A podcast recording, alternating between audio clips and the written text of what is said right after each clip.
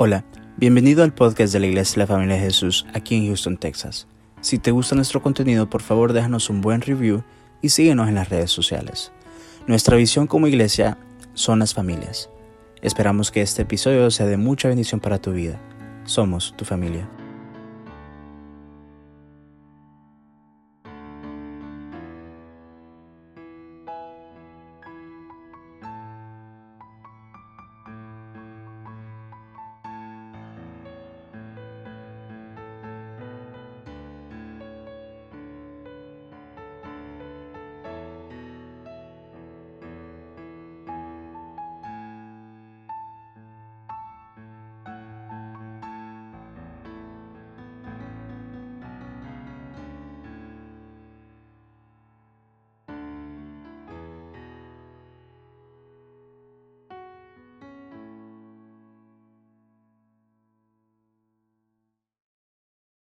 Amén. Vamos a la escritura en el libro Romanos capítulo 8. El tema es pon tu mente en Dios. Dice Romanos 8.1, ahora pues, ninguna condenación hay para los que están en Cristo Jesús. Los que no andan conforme a la carne, sino conforme al Espíritu.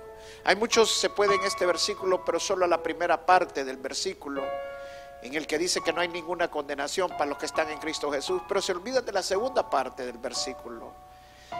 Es para los que están en Cristo, los que están en el Espíritu, los que están viviendo con su mente, sus pensamientos centrados en el Señor, centrados en la palabra de Dios.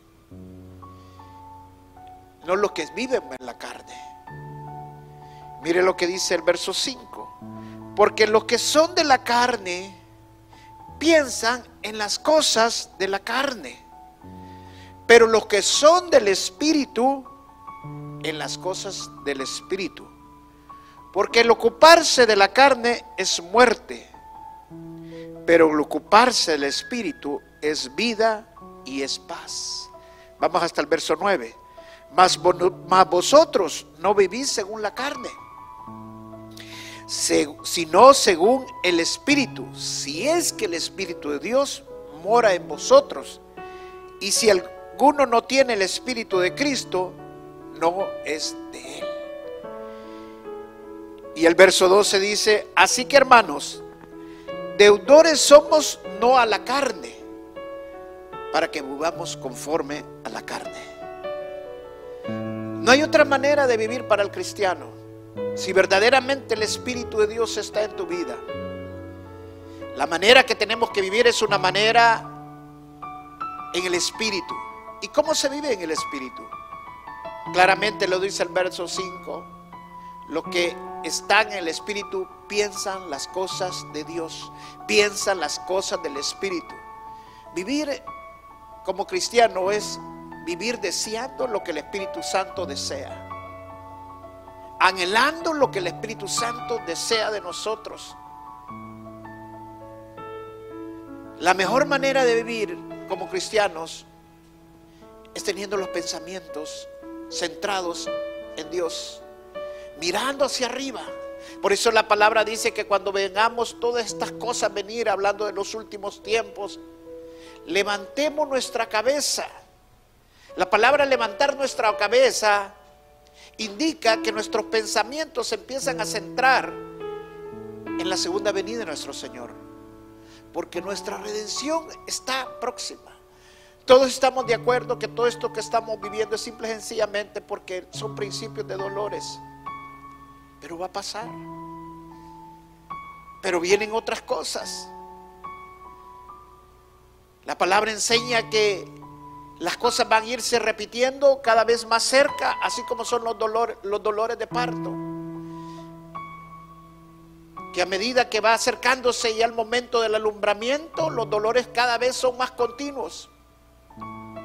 Eso es lo que estamos viviendo ahorita en estos tiempos. Y Dios quiere que en todo momento vivas tus pensamientos en Él. Mira cómo lo veía el salmista, el rey David, en el Salmo 16, el verso 8. Salmo 16, verso 8 dice, a Jehová he puesto siempre delante de mí, porque está a mi diestra. No seré conmovido, dice. Se alegró por tanto mi corazón y se gozó mi alma.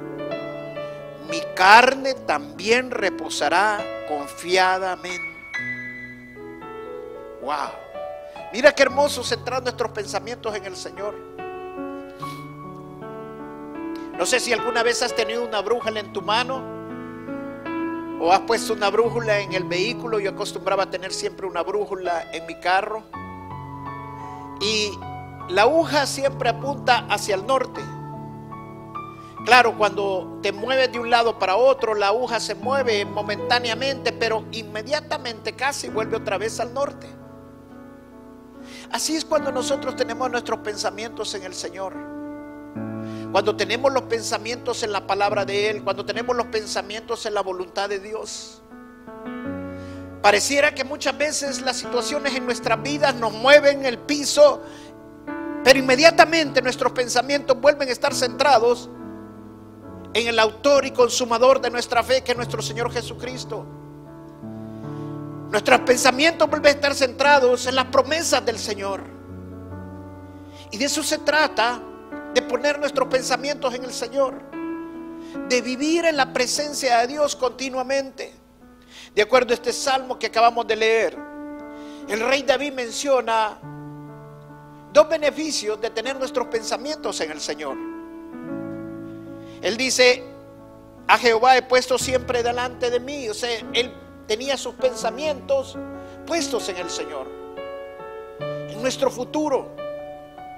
Porque cuando ya no hay esperanza, no tienes futuro. Pero los cristianos no somos de los que vivimos sin esperanza. Por eso es que tenemos delante de nosotros nuestros pensamientos puestos en la palabra de Dios, en las promesas del Señor. Porque ahí está nuestro futuro. Nuestro futuro no está en las circunstancias que estamos viviendo. Nuestro futuro está en lo que la palabra de Dios dice, donde nosotros vamos a llegar, donde la palabra de Dios dice qué tenemos que tener, qué vamos a llegar a poseer, lo que la palabra de Dios dice, en quién nos vamos a convertir. Ahí está nuestra esperanza en el Señor, poniendo la mirada en Él, porque Él es el centro de nuestro universo. Y dice, porque está a mi diestra, no seré conmovido. La diestra en la Biblia es señal de poder, de fortaleza. Cuando ponemos a Dios delante de nosotros, Él nos da la fuerza, nos da la fortaleza, nos empodera en medio de las tribulaciones. Pero cuando no tienes a Dios como el centro de tus pensamientos, te desanimas, te confundes, entras en agonía cuando las situaciones se vuelven difíciles, perdiste el trabajo, no hay dinero para pagar los biles, hay problemas de salud y te desanimas, te entristeces, te confundes. Pero cuando tienes delante de ti a Dios en tus pensamientos, Él te da la fuerza porque Él está a la diestra tuya. Y dice, no seré conmovido. Lo que el salmista está diciendo, no importaba lo que viniera, él iba a estar firme siempre. Porque sus pensamientos no estaban en las circunstancias. Sus pensamientos no estaban en él. Sus pensamientos estaban en la confianza que tenía en el Dios Todopoderoso. La confianza estaba en el Rey de Reyes y Señor de Señores. Cada cristiano, nuestra confianza debe estar en lo que ya el Señor Jesucristo hizo en la cruz del Calvario. Él allí nos hizo más que vencedores. Y Él está ahora sentado a la diestra de Dios Padre. Nuestra confianza está Él está en control de todo. Dice la palabra que todo fue puesto bajo sus pies.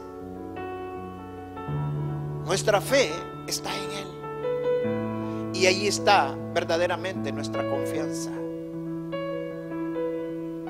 Un ejemplo claro de esto es cuando el apóstol Pablo Iba en el barco donde le agarró una gran tormenta.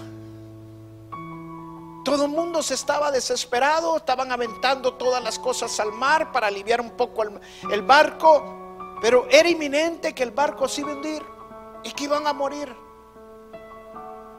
Y no solamente eso, sino que también ellos iban a morir los esclavos porque la regla en esos tiempos era que cuando estaban en una situación de tan inminente que se iba a hundir el barco, tenían que matar a los esclavos, a los presos, para que no quedaran libres.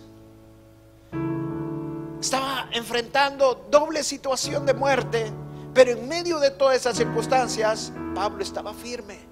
El apóstol Pablo estaba tranquilo, con calma. Su alma no se estaba angustiando, como dice este salmo. Esa es la segunda beneficio de poner nuestra mente en el Señor. Dice el verso 9, se alegró por tanto mi corazón y se gozó mi alma. Mi carne también reposará confiadamente. ¿No te parece esto algo hermoso? Los cristianos somos los que deberíamos irnos confiadamente a acostarnos, sin preocupaciones. Eso no significa que no las vas a tener. Lo que significa es que aunque el mundo se esté desbordando, nuestra alma va a estar calmada, va a estar reposada nuestro Señor. ¿Por qué? Porque nuestros pensamientos están puestos en el Señor. Aunque la aguja se mueva, la aguja siempre va a volver a donde Dios está, a los pensamientos del Señor. Una de las cosas que nos cuesta entender, por qué nos cuesta ver la presencia de Dios, es porque no somos conscientes de la presencia de Dios. Y para ser conscientes de la presencia de Dios, esta es una cuestión de elección.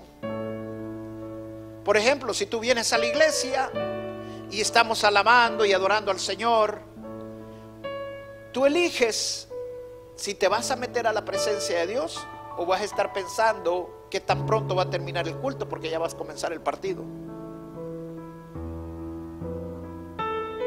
Es como cuando los, el pueblo de Dios fueron sacados de Egipto y Dios les dio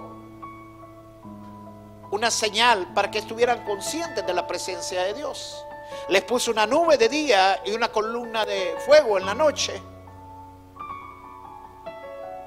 Simple y sencillamente para que el pueblo de Dios fuera consciente de la presencia de Él. Que era Él quien iba con ellos.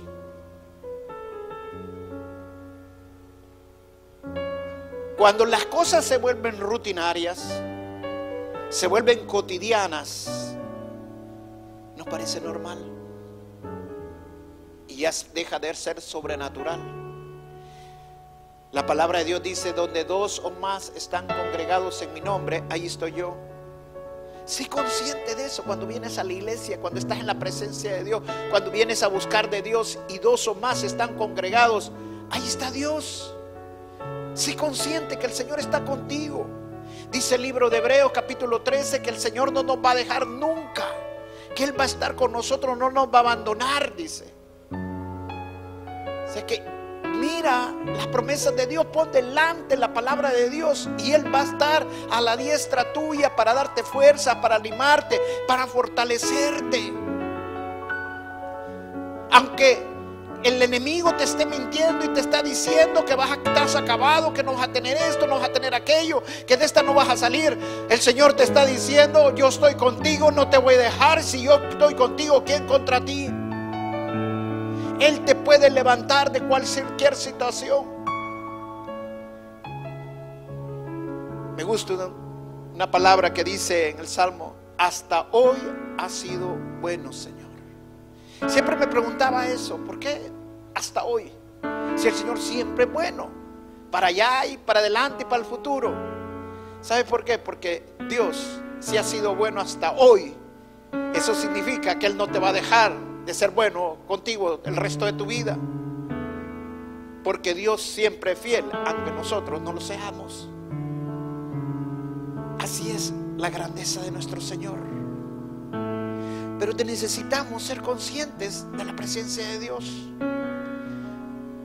En una ocasión, un rey que estaba atacando a Israel y lo, cada vez que hacía algo, Israel inmediatamente el pueblo de Dios se defendía y sabía, iba diez pasos adelante de lo que quería hacer este rey. El rey se preguntó, ¿por qué está pasando esto? Alguien les está pasando toda la información de lo que nosotros vamos a hacer. Hasta que alguien le dijo, es que ellos tienen un profeta y a tener la revelación de Dios. Y claramente Dios le había dado a Eliseo el don de conocimiento y Eliseo sabía exactamente con anterioridad qué es lo que iba a hacer el rey. Entonces el rey mandó un ejército para atrapar a, Eliseo y matarlo. Y cuando estaba rodeado Eliseo del, del ejército, el criado de Eliseo se llenó de miedo. Eso es lo que pasa cuando no somos conscientes de la presencia de Dios. Y dejamos de ser conscientes porque nuestros pensamientos no están en la palabra de Dios. Muchos cristianos hoy en día viven una religiosidad. Son conscientes de la presencia de Dios únicamente cuando están en la iglesia. Cuando pasa el culto, después de dos horas de culto, dejan de estar en la presencia de Dios y viven la vida sin Dios. Dejan de estar conscientes que Dios no está con ellos. Y así como le pasó a este hombre que se llenó de miedo, así se llenan de miedo cuando vienen las circunstancias porque dejan de estar en la presencia de Dios. Hay un libro muy bonito que te lo voy a recomendar, se llama La vivir, la práctica de vivir en la presencia de Dios del hermano Lawrence.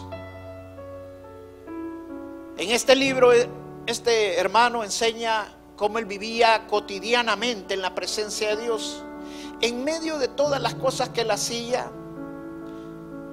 de preparar comida, de lavar, de hacer un montón de cosas que él tenía que hacer. Él vivía en la presencia de Dios. No solamente necesitamos ser conscientes de la presencia de Dios, sino que vivir en la práctica de la presencia de Dios. Cuando tenemos los pensamientos centrados en Dios, como el salmista lo dice, tengo delante de mí a mi Dios, a Jehová. Eso significa que cualquier cosa que yo voy a hacer, primero estoy orando al Señor. Vive esta práctica. Cuando estés hablando con alguien, inmediatamente está pensando, Señor, ayúdame, ¿qué voy a decir? Cierra mi boca en lo que no tengo que decir y pon las palabras que tenga que decir. Tienes que tomar una decisión en un momento de un negocio, algo, pónselo inmediatamente al Señor. Va manejando, cúbrete con la sangre de Cristo, pues el Señor te guíe. Esa es la práctica. En todo momento está pensando en el Señor. En todo momento tienes una conexión directa con Dios. Desarrolla tus pensamientos en el Señor. Hay un peligro cuando nosotros dejamos de tener los pensamientos en el Señor. Mira cómo lo dice Romanos capítulo 1, verso 28. Cuando las personas dejan de tener los pensamientos en el Señor y los ponen en otras cosas, en la vida material, en las cosas cotidianas. Mira lo que dice el verso 28. Romanos 1, 28 dice, y como ellos no aprobaron tener en cuenta a Dios, Dios los entregó a una mente reprobada para hacer cosas que no convienen ¿Te das cuenta cuando las personas no son conscientes de Dios? No vamos a vivir eternamente en este mundo. Ganamos la eternidad en Cristo Jesús, pero todos en cierto momento vamos a morir físicamente. Pero como que no fueran conscientes la gente que van a morir. Cuando nosotros conocemos al Señor sabemos que tenemos el cielo ganado. Que Él ha llegado a preparar una morada en nosotros. Somos conscientes de la promesa de Dios. Y no nos da miedo la muerte. Pero dice aquí, las personas que no estaban conscientes de Dios, que no lo tomaban en cuenta, Dios los entregó a una mente reprobada. O sea, si no estás con una mente en Dios, tu mente va a ser reprobada. Mira que eso como es una mente reprobada, dice el verso 29. Estando atestado de toda injusticia, fornicación, perversidad, avaricia, maldad, llena de envidias, homicidios, contiendas, engaños, malignidades, murmuradores, detractores, aborrecedores de Dios, injuriosos, soberbios, altivos, inventores de males, desobedientes de los padres, necios, desleales, sin afecto natural, implacables, sin misericordia. Wow. Una mente reprobada, imaginen qué tanto puede perderse una mente reprobada. ¿A dónde puede llegar? Por eso necesitamos nosotros como cristianos no vivir una religiosidad, sino que vivir en la práctica de la presencia de Dios. Tener nuestros pensamientos siempre delante de nosotros a Dios. Que Él está a nuestra diestra, que Él no nos deja y vamos a tener paz en medio de la tormenta. Vamos a tener paz en medio de las tribulaciones. Vamos a ser inamovibles. Pero no solo eso, también vamos a tener alegría. Nuestra alma va a estar en reposo y también nuestra carne. Termino con este pasaje en el libro de Mateo, capítulo 11, el verso 28. Dice, vení a mí todos los que están trabajados y cargados, y yo os haré descansar. Lleva mi yugo sobre vosotros y aprendí que soy manso y humilde de corazón y haréis descanso para vuestras almas, porque mi yugo es fácil y ligera mis cargas. Wow, qué hermoso. ¿Cómo crees que vamos a llegar al Señor y tomar su yugo? La única manera que puede llegar a tomar el yugo del Señor es que tus pensamientos estén en el Señor. Eso es lo que el Señor nos está diciendo. Que nuestra vida sea pensar en Él, pensar en su palabra, que meditemos su palabra de día y de noche. Por eso el Señor le dijo a Josué que no se apartara de la palabra de Dios, que la meditara día y noche para que te vaya bien, le dijo. No solamente le dijo, medita la palabra de día y noche, no digo, para que te vaya bien y prosperes en todo lo que hagas. Esta es una llave muy poderosa espiritualmente que el Señor Jesucristo nos estaba dando. Que aprendamos de Él. El Señor Jesucristo dijo, todo lo que yo hago es lo que he visto que de mi Padre. O sea, el Señor Jesucristo vivía en una permanente interactualidad con el Padre. Porque vivía pensando continuamente en lo que su Padre hacía, en lo que su Padre le agradaba, en lo que no le agradaba. Confiaba completamente en Él. Por eso Él tranquilamente, cuando vino la gran tempestad en medio del mar, estaba tranquilamente dormido. No solo su alma estaba en paz, sino que su carne también estaba reposando en medio de la tormenta. Toma el yugo del Señor y aprende de Él. Dice, lleva mi yugo sobre vosotros y aprendí de mí, que soy manso y humilde de corazón, y hallaréis descanso para vuestras almas. ¿Te das cuenta el beneficio de tomar el yugo del Señor? Es que vamos a encontrar descanso y que nuestra carga se va a hacer ligera. Porque vamos a confiar en el Señor y vamos a ver claramente que el Señor está a nuestra diestra. Solo imagínate cómo estaba el pueblo de Dios caminando en el desierto, con la nube en el día y la columna de fuego en la noche no era suficiente para que estuvieran calmados. Ahora nosotros tenemos al Espíritu Santo, pero no te has dado cuenta. Te va a estar pasando lo que le pasó a Jacob cuando llegó a Betel y se recostó y tuvo un sueño.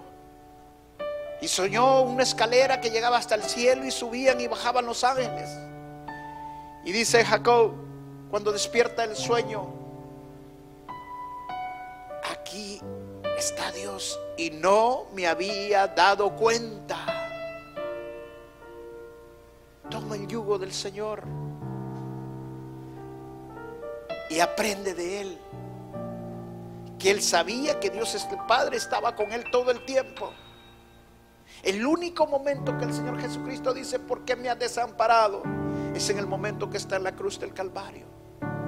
Aparte de eso, todo el tiempo Él sabía que el Padre estaba con Él. Es el momento culminante de nuestra salvación. Cree que el Señor está contigo. Él no te ha desamparado y Él nos ha dado la promesa hermosa. Y si el Señor Jesucristo fue resucitado de entre los muertos al tercer día por medio del Espíritu Santo, y Él dijo, yo le voy a dejar un consolador que es el Espíritu Santo, Él está con nosotros y no nos ha abandonado. Cierra tus ojos ahí donde estás, hermano y hermana. No sé qué problema, qué tribulación estás pasando en este momento. O si todo está bien, pero lo que quiero dejarte esta noche es que pongas tus pensamientos en el Señor. Recuérdate ese salmo hermoso, el Salmo 16, un salmo precioso del rey David, que nos enseña la importancia de tener nuestros pensamientos en Él en el verso 8 cuando dice a Jehová he puesto siempre delante de mí porque está a mi diestra, no seré conmovido. Se alegró por tanto mi corazón y se gozó mi alma. Mi carne también reposará confiadamente. Es tiempo que pongas tu práctica de vivir en la presencia de Dios, poniendo tu mente, tu pensamiento en el Señor, en las promesas de Él. Él es grande, Él es poderoso, Él no te ha dejado. Él es el alfa, el omega, el principio y el fin. Y todo está bajo sus pies. De Él dependemos. Y Él nos, nos ha dejado y nos ha dado promesas hermosas. Nos ha hecho más que vencedores. La paz que Él nos da, el mundo no la puede dar. Porque confiamos y vivimos confiados completamente en Él. No vivas una religiosidad únicamente cuando vienes al culto, de pensar que ahí está Dios. Dios está todo el tiempo contigo.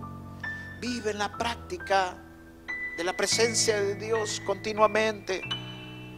En cualquier cosa que te vayas a mover, en cualquier cosa que vayas a tomar decisión o que vayas a hacer esto, vayas a hacer que siempre vive comunicándote con Dios continuamente, pidiéndole que Él te dirija en todas las situaciones que tú vives diariamente, cotidianamente. Pon tus pensamientos en el Señor. No vivas en la carne, sino que vive en el Espíritu, teniendo tus pensamientos en el Señor. Gracias le damos, Señor Jesús. Bendigo tu vida. Dios te bendiga, hermano. Buenas noches.